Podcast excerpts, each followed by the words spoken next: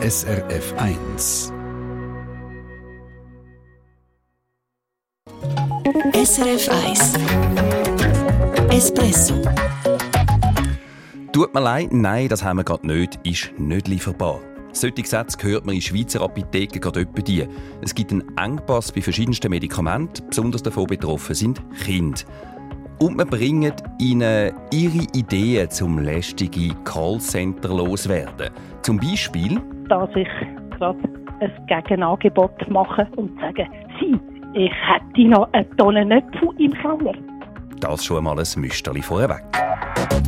Guten Morgen, mein Name ist Oliver Futter. Fieber, Schnuppen, hartnäckige Husten, Gliederschmerzen. Es gehen aktuell die verschiedensten Viren bei uns um. Grippe, RS-Virus, Covid. Ja, und vielleicht haben Sie oder Ihre Familie ja auch schon verwünscht und Sie haben dann in die Apotheke ein Medikament geholt und sind angebrannt. Es gibt ganz alltägliche Tabletten und Mittel einfach nicht. Die sind nicht lieferbar wegen grossen Medikamentenengpass.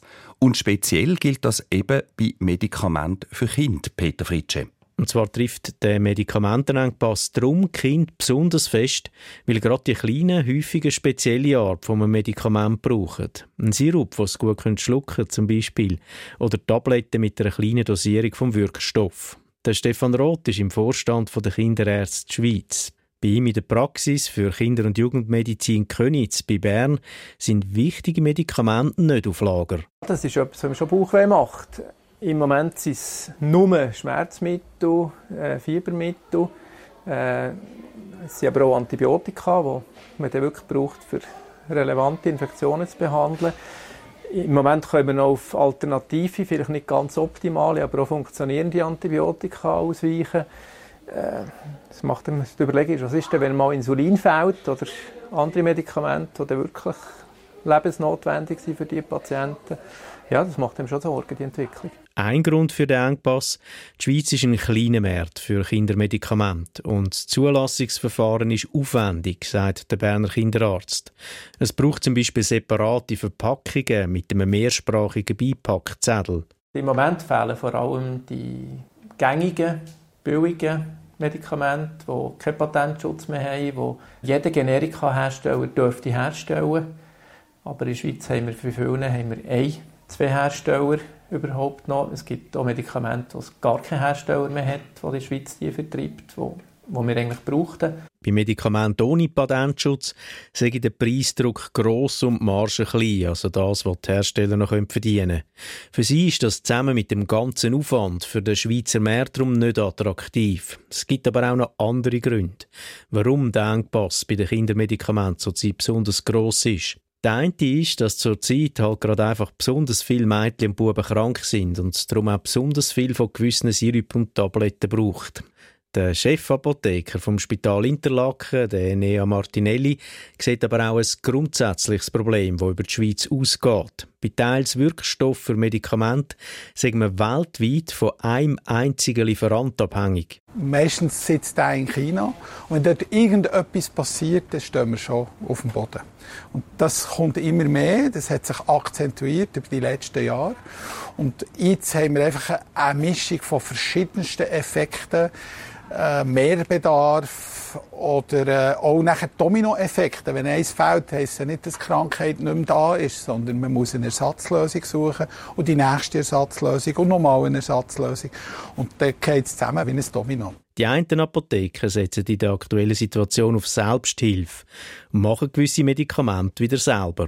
Im Kassensturz heute Abend sehen wir zum Beispiel, wie Dominik Batscher von der Ameisenapotheke zu Flaville im Kanton St. Gallen selber einen Schmerzsirup für Kind mischt. Die Kleinsten können ja gar nichts dafür, also die, die Fieber und Schmerzen haben, und die müssen wir versorgen. Das ist das Wichtigste. Also um einen Sirup verdiene Sie am Schluss eigentlich nichts. Weil ich bin sicher am Morgen dran für x 20, 30 Fläschchen und am Schluss des Tages gibt das nichts. Aber wir können den Kunden ähm, den Service bieten und die Kinder haben wenigstens etwas, weil die sind krank und die wollen ja auch gesund werden. Seit dem Jahr ist es übrigens so, dass Krankenkassen so einen selber gemachten Schmerzsirup müssen übernehmen wenn es keine Alternative mehr gibt. Das schreibt das BAG, das Bundesamt für Gesundheit, so vor. Vorher haben die Eltern das häufig selber müssen zahlen.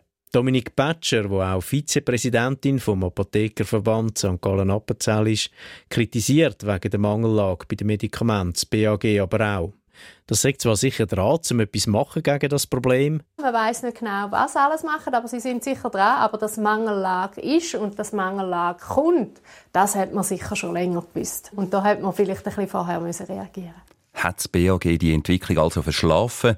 In seiner Stellungnahme an Kassensturz sagt das Bundesamt für Gesundheit, das Problem sei erkannt. Es gäbe auch schon einzelne Massnahmen. Zum Beispiel müsste das Bundesamt für wirtschaftliche Landesversorgung die Versorgung mit lebenswichtigen Heilmitteln überwachen. Das BAG aber selber sei nur für die Versorgung mit Medikamenten zuständig, wenn es um übertragbare Krankheiten geht. Sonst hätte es keinen gesetzlichen Auftrag zum Versorgung sichern. Der Kassensturz schaut die Medikamentenengpässe heute Abend vertieft an. Im Studiogespräch mit einem Gesundheitsökonom und auch am Beispiel von einem jugendlichen Epileptiker. Mehrere Jahre lang hat man für den 17-Jährigen das richtige Medikament gesucht, damit er praktisch keine epileptische Anfälle mehr hat. Und genau das Medi ist seit dem Herbst nicht mehr lieferbar. Kassensturz heute Abend nach den 9 am Fernsehen auf SRF 1. Und jetzt ist es 18 ab 8 vor ein paar Wochen haben wir hier im Espresso wieder mal über ein Thema geredet, wo man eigentlich das ganze Jahr darüber reden und sich aufregen Die mühsamen Telefonanrufe aufs Handy oder aufs Festnetz von mehr oder weniger seriösen Firmen, die einem irgendetwas wollen, verkaufen, aufschwätzen, einem beraten. Ja, das kennen, glaube ich, fast alle von uns. Und meistens ist es denen dann auch egal, dass man einen Stern im Telefonverzeichnis hat, der bedeutet, kein Werbeanruf. Meine Redaktionskollegin Yvonne Hafner hat kurz vor Weihnachten mit einem Augenzwinkern erzählt, wie sie zwei so nervige Callcenter ein für Animal losgeworden ist. Das können Sie übrigens nachlesen auf äh, srf.ch-espresso. Der Tipp von der Yvonne fragen Sie sich einfach ganz, äh, fragen Sie einfach ganz penetrant nach der Webseite von dieser Firma. Bei ihr hat es auf jeden Fall genützt. Die Callcenter-Frau hat kommentarlos aufgehängt und sich nie mehr bei ihr gemeldet. Ja, wir haben daraufhin unseren Telefonbeantworter aufgemacht und wollen wissen, was haben Sie für Tricks auf Lager, um so lästige Telefon loswerden. Und die von Hafner hat gemerkt, sie haben viele gute Ideen und vor allem auch Humor. Leonie Grunder aus Alberswil im Kanton Luzern, sie hat auf jeden Fall Humor und Nerven. Ich tue allgemein bei den Werben anrufen, dass mir jetzt bunt wird, irgendwann die Leute ein bisschen reden, reden, reden. Und so nach zehn Minuten, dann habe ich dann nochmal ans Telefon, sage, oh, jetzt habe ich nicht so gut aufgepasst, ob sie mir echt noch einmal könnten alles erklären Und das ist meistens gleich Ruhe. Der Erich Nünlist aus Lörrach, er hat gerade drei Tricks auf Lager. Der erste ist, ich tue ganz überschwänglich sagen, ah, super, ist wieder so ein Werbeanruf und, und lasse einfach nicht los, bis der andere abhängt. Der zweite ist, ich sage, ah, das ist gut, ich tue euch gerade direkt weiterfinden mit der Rechtsabteilung, dann ist es so fertig. Und der dritte ist, ich sage, hört, das Gespräch wird aufgenommen, damit wir ein Beweismittel haben bei der Polizei. Das ist alles ziemlich rücksichtsvoll und hm, die Gespräche sind ganz kurz. Ja, sagen, wir nehmen das Gespräch auf, das scheinen auch andere Espresso-Hörerinnen und Hörer ab und zu zu machen.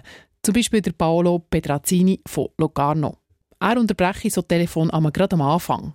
Und ich sage denen, dass das Telefongespräch aufgezeichnet wird und verwendet werden kann als juristisches Beweismittel oder auch im Fernsehen, Radio oder Social Media verwendet wird. Da wird auch ganz schnell aufgehängt. Oder aber, erzählt der Paolo Petrazzini noch, er versteht bei so Telefon plötzlich nichts mehr anders als Tessiner Dialekt. Und der Trick mit der Sprache, der ist auch mehrmals gekommen. Wenn so ein äh, Anruf kommt, kann ich nicht mehr Deutsch, spreche dann nur Französisch und habe seither wirklich Ruhe. Aber auch Berndeutsch scheint zu nützen. Dann tue ich einfach halb gerade auf ganz simples Berndeutsch Antwort geben und dann haben sie schon oft gerade wieder abgehängt. Ich nehme die Anrufe entgegen und melde mich vielfach mit Pronto.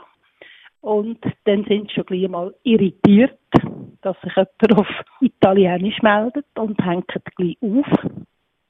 Und das andere ist, dass ich oftmals gerade ein Gegenangebot mache bei sehr hartnäckigen Callcenter-Anrufen und sage, Sie, ich hätte noch eine Tonne Nöpfe im Keller.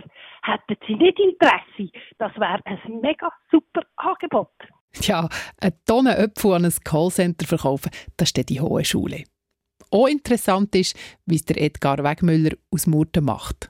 Da ich ein bisschen schwerhörig bin, nehme ich das Telefon ab, höre mal, ob es Deutsch oder andere Sprache ist und ich melde mich immer zuerst Berndeutsch und nach den ersten Meldungen, die ich höre, immer wiederholen. Äh, was hat er jetzt gesagt?